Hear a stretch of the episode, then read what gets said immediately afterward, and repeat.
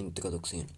La palabra tectónica son fragmentos de la litosfera compuestos por las partes superior del manto superior y la corteza terrestre, que se comportan como una capa fuerte relativamente fría y rápida. Desarrollo.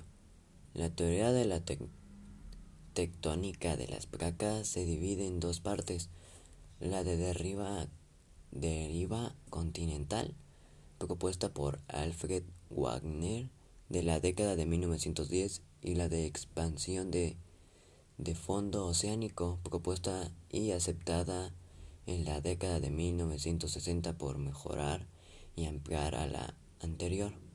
Conclusión.